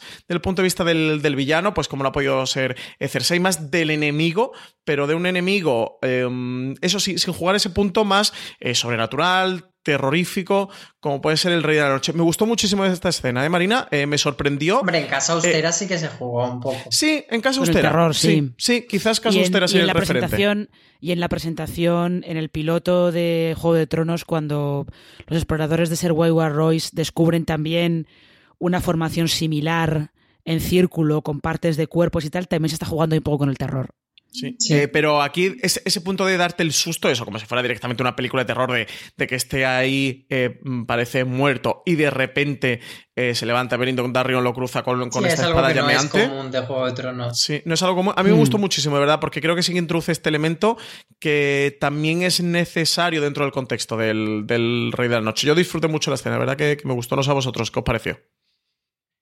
A mí me parece muy chulo por eso. Y, y- Sí. pero, pero además me, me gusta que esté precedido de otro chiste más del episodio que es cuando Edelpenas dice, cuidado, que todo el mundo tiene los ojos azules y el otro dice, pero flipable, azules de toda la vida". Es muy bueno ese chiste. Eh, vamos al significado este con del símbolo, con la forma de espiral. Repasarlo un poquito, Marina, por si los oyentes que lo han visto no lo recuerdan, tú lo apuntabas. Se veía en el primer episodio ya, eh, cuando se encuentran los restos allí quemados. Eh, se ha visto en varias escenas a lo largo de la serie. Yo recuerdo la- eh, Mm. cuando hacemos el ritual del. Los, los niños del bosque hacen el ritual con el que supone que es el rey de la noche, ¿no? Con el primer eh, caminante blanco, que había unas piedras con esa misma forma el suelo. Eh, recuerdo también en la séptima, cuando John le enseña la cueva de Rocadragón a Daenerys, que, se ve, que le explica la historia Están de los caminantes blancos. sí. Exacto, Están también están esas espirales, espirales. Y sé que salen en algún otro momento, no recuerdo más episodios, pero eso sí que los tengo vividos. Yo lo interpreto, no sé tú, Marina, como el símbolo de los caminantes blancos, como el símbolo del rey de la noche. No sé si tú le ves algún significado más allá. Mm, Yo no, hay gente que dice que es el, el blasón de los Targaryen, que es el escudo Targaryen, Uh. porque los, los eh, dragones también están, las cabezas de dragón están puestas en espiral.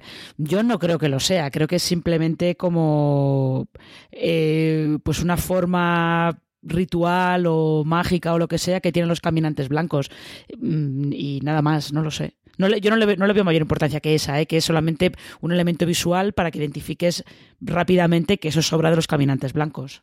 Yo creo que la importancia es que lo hayamos visto en el flashback de la creación del Rey de la Noche por parte de los niños del bosque. Creo que eso sí que es relevante y creo que es una referencia de que el, o sea, que el Rey de la Noche está haciendo referencia a eso. Cuando el Rey de la Noche hace esta composición de bricomanía mm, en espiral, que por cierto en el primer episodio no era exactamente una espiral, yo creo que como algo que, el departamento de arte ha decidido a mitad de serie que molaba más en espiral y que por eso no era exactamente espiral en el primero.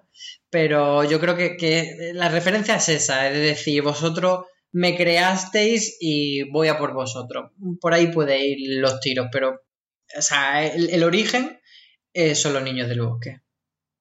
Sí, sí, sí. Es yo, estoy, yo estoy también El por. resto de veces que lo hemos visto simplemente repetir eso, pero el original es ese.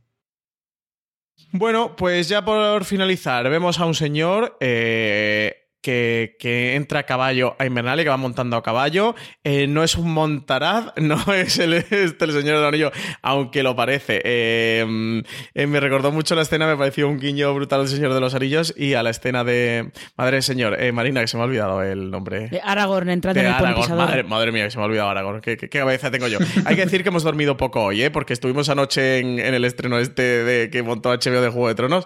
De Aragorn. A mí me recuerda mucho a Aragorn, no sé si a vosotros. Y se cruza frente eh, por frente. No había gente con la que cruzarse en Invernalia nada más llegar. eh, que se cruza con Bran. Último reencuentro del episodio. Mm, Para mí, este episodio, más que Invernalia, como le han titulado, yo le hubiera titulado Reencuentros, porque sin duda es el episodio de los reencuentros. Después de, toda esta disgregación que hemos ido viendo en Juego de Tronos, de cómo todos los personajes y todas las tramas se han ido diversificando y se han ido separando. Aquí ya es la culminación de, de este reencuentro de cara al final, que tan solo quedan cinco episodios. Y eso se, se cruza de frente con Bran. Marina, eh, ¿qué te ha parecido la escena? Y sobre todo, eh, quiero que me digas cómo crees que va a continuar en el segundo episodio esto. A ver, Bran eh, ya le dice antes, creo que es a Sam, no sé si es a Sam o a quién, les dice antes que está esperando un viejo amigo, o sea que Bran sabe que Jamie va a llegar y lo que hace es esperarlo. ¿Cómo va a continuar esto? Eh, pues no lo sé, porque no sabemos si Bran decidirá contarle a todo el mundo que Jamie lo tiró por la ventana o preferirá callárselo. ¿Y tú, Álvaro? Yo creo que no, que no lo va a contar, pero sí que va a generar un momento de estos incómodos barra casi humor que protagoniza Bran eh, frecuentemente con sus eh, no dotes sociales. Y creo que sí que puede que haya un perdón por parte de, de Jamie Lannister, pero no creo que Bran se vaya a vengar, porque eh, desde mi punto de vista, Bran ahora entiende que todo lo que le ha pasado le ha llevado hasta el punto en Sí. el que está y entonces como que acepta su destino. Entonces no creo que de repente quiera urdir una venganza, sino todo lo contrario. Sí, no, yo no creo que vaya eh, por ahí. Todo lo que nos han estado construyendo de Bran durante esta última temporada es que él ya ha dejado de ser Bran, que es el cuervo de tres ojos. Eh, es lo uno con que a Jamie le han ido construyendo también este camino de redención absoluto y que, el, que vamos a, de- eh, o la serie va a terminar o nosotros como espectadores vamos a dejar la serie eh, con Jamie restituido en cierto lugar, o bueno, restituido para algunos, para otros, no, yo sé que Álvaro a ti te va a costar más esto de, que- de restituir a, a Jamie Lannister. Eh, creo que este reencuentro va a ir por ahí, de que Bran pues le haga cierto eh, perdón o como, bueno, pues le responder unas frases de estas, que a Jamie lo dejara también Kata Crocker, de esto tendría que pasar así, ¿sabes? O, es que era mi destino o alguna cosa esta, ¿no? O tú iniciaste el, el destino y no podías hacer nada o algo de este tipo y eso, que le den como a Jamie, pues ese perdón, ese filtro del perdón, no creo que Bran se vaya a poner a contar nada a nadie porque no, por- porque ya no está en ese, en ese lugar. En cualquier caso, es una escena que tengo mogollón de ganas de ver el- del segundo episodio. Bueno, pues hasta aquí el recap completo de este primer episodio de la octava temporada, de este episodio de Invernalia. Eh, recordad que estaremos eh, todos los martes en Fuera de Series, en la cadena de podcast de Fuera de Series. Podréis encontrar el podcast recap de Juego de Tronos durante estos seis episodios. Eh, haremos un review final de temporada ya en formato review, eso cuando acabe la serie. Estamos preparando también algún otro programita especial que os contaremos más adelante. Sí que deciros, Álvaro y yo queremos incorporar una sección a estos recaps de Juego de Tronos, que es Álvaro, el cuervo del oyente. Exacto, porque como han sido muy buenos todos mandándonos mensajes diciéndonos que nos gustaba, que les gustaba mucho dónde están mis dragones o dándonos sus teorías, pues bueno, queremos que incorporar todo esto a este podcast y que nos manden, pues eso, preguntas, teorías, eh, que griten contra John Nieve todo lo que haga falta, así que eso, que nos manden los cuervos del oyente, que los abriremos desde la ciudadela. Pues eso, eh, dejadnos los comentarios eh, por iVoox, ya sabéis que en iVoox, si buscáis fuera de series ahí en el dentro de este episodio, es la forma más fácil de que nos comentéis y a nosotros no se nos pierda el comentario. En cualquier caso, si no utilizáis iVoox eh, y preferís mandárnosla por Twitter, pues mandándola también por Twitter, que hablaremos con Iñaki Oyarzún, el community manager de de Series, para que nos recopile todos estos cuervos de los oyentes. eh, y eso, en el próximo programa, pues resolveremos vuestras preguntas, vuestras dudas, leeremos vuestros comentarios. Estamos tremendamente agradecidos por el apoyo de Donde están mis dragones, así que queremos daros eh, voz y participación en estos recap de Juego de Tronos. Nada, eso. Nos vemos el martes que viene en el recap del segundo episodio. Recordad que podéis eh, leer mucho más contenido sobre Juego de Tronos en foreseries.com, que tendréis las críticas. De hecho, ya está la crítica del primer episodio eh, de, de Juego de Tronos, que la ha hecho Marina Such precisamente. Eh, también, bueno, seguiremos haciendo artículos, ¿no, Álvaro? Haremos todos los artículos Muchos, del mundo. muchos, vamos. Muchos artículos. Eh, Muchos. Así que si os gusta esta serie. Se metan en la web. Exactamente, iros a foreseries.com que vais a encontrar mucho más contenido de Juego de Tronos y ya sabéis, mucho más contenido de podcast aquí en la cadena de podcast de Fuera de Series. Marina Such, mil gracias por estar aquí con nosotros en este programa. Como siempre, un placer. Álvaro, nos vemos la semana que viene a ver qué nos depara el segundo episodio que creo que viene CJ con nosotros. Pues maravillosa compañía tendremos y esperemos que yo no sea tan insoportable en el próximo episodio. Pues nada, oyentes, aprende. mil gracias por estar aquí eh, con nosotros en Fuera de Series.